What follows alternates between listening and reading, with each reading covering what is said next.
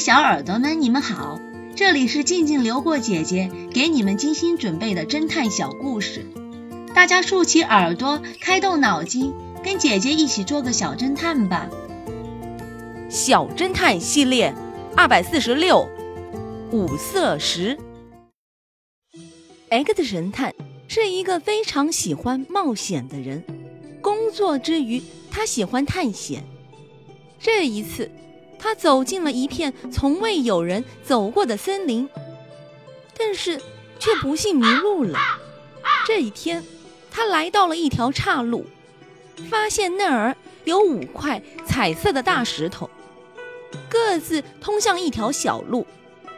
X 神探不知道该选择哪一条路，他决定先坐下来休息休息。到了中午。阳光穿过树叶的缝隙，照到大石头上。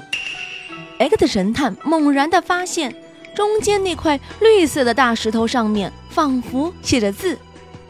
他仔细一看，发现上面写的是：“这是五块表里不一的五色石，在每块石头内还各藏有另外一块石头。”颜色与外面石头的颜色是完全不同的，你必须排除正确的顺序，并走红色宝石所指引的道路，才能回到你的世界。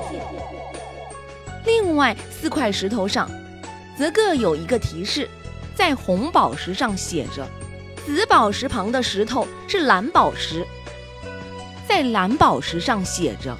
绿宝石与紫宝石之间隔着一块石头，在紫宝石上写着“红宝石与蓝宝石不相邻”。